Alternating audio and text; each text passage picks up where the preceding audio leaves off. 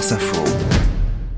Bonjour Jean Viard. Bonjour. Sociologue avec nous chaque week-end sur France Info et vous êtes aussi un éditeur, les éditions de l'Aube et je le précise parce que nous allons aujourd'hui parler de la lecture.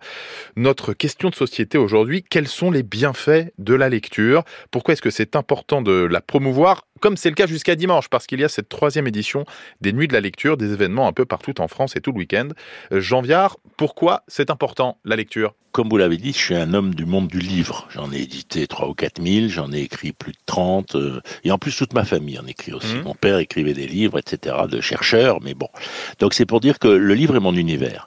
Et la question du livre, elle est très importante, parce qu'au fond, voyez les petits signes noirs qu'il y a sur la feuille blanche là? Oui. Et puis à la fin, on vous dit un cheval galope dans une forêt et le cavalier se tient à la crinière pour ne pas tomber.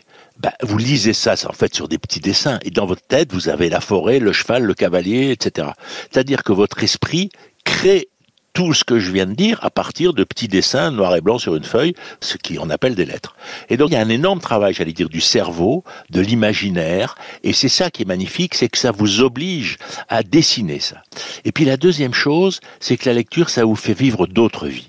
Vous pouvez être un habitant du Moyen Âge, vous pouvez être anglais, si vous êtes un homme, vous pouvez être une femme, etc. Vous allez lire des vies qui ne sont pas celles que vous avez vécues. Et donc ça vous montre que le monde est plein de possibilités, que vous pouvez changer de vie, de territoire, de coiffure, de pratiques sexuelles, etc. Ça ouvre cette immensité des possibles. Et c'est d'autant plus fort dans les milieux très populaires où souvent le monde est petit, le monde est bloqué. Et donc il faut ouvrir les portes. Or le livre permet ça de manière extraordinaire les nuits de la lecture. D'ailleurs, euh, sur le thème du corps, cette année, c'est des événements un peu partout en France, dans les musées, les bibliothèques, les librairies, bien sûr, mais aussi les prisons, par exemple. Ça fait écho à ce que vous nous dites Mais bien sûr. Et alors, les prisonniers, évidemment, pour eux, souvent, j'allais dire, c'est la meilleure façon de s'échapper, parce que sinon, c'est un peu difficile.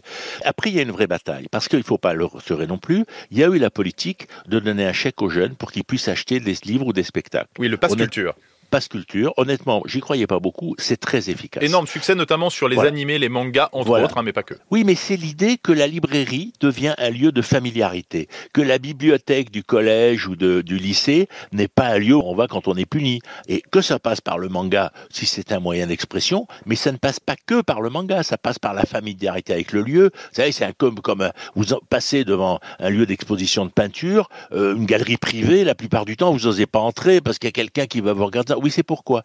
Du coup, la librairie devient familière. Là, il y a 8000 événements en moyenne. L'année dernière, il y a eu 8000 événements dans ces nouvelles lectures. C'est un phénomène récent. Il y, a, il trois ans que ça existe. Donc, tout ce travail autour de la lecture, au fond, c'est le problème de reconstruire une société de l'imaginaire, une société du rêve. Vous savez, l'autre jour, j'ai discuté avec le patron de Dassault Systèmes, euh, Bernard Charles. Il me disait Hollywood a créé la Silicon Valley. Cette formule m'a profondément marqué, c'est-à-dire que c'est la structure des lieux culturels, des innovations de la culture, qui permet les innovations technologiques et en ce moment les innovations pour la guerre climatique, une nouvelle révolution industrielle pour maîtriser l'IA, etc.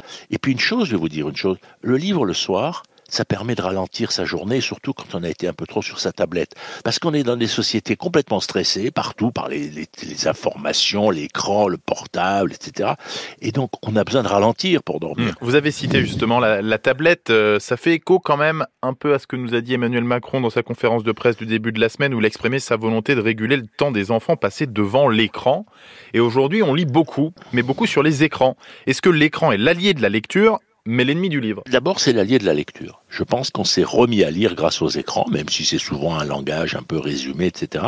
Après que l'État, dans sa compétence, nous donne des conseils en disant voilà, un enfant, il faudrait pas avant tel âge qu'il regarde combien d'heures sa tablette, etc. Euh, c'est bien parce que les parents ne savent pas. C'est pas à l'État de réguler. On n'est pas en Chine où ils ont mis des modèles. Il faut faire attention. On était un grand pays de culture. On est le pays d'André Malraux. On est le pays de Jack Lang.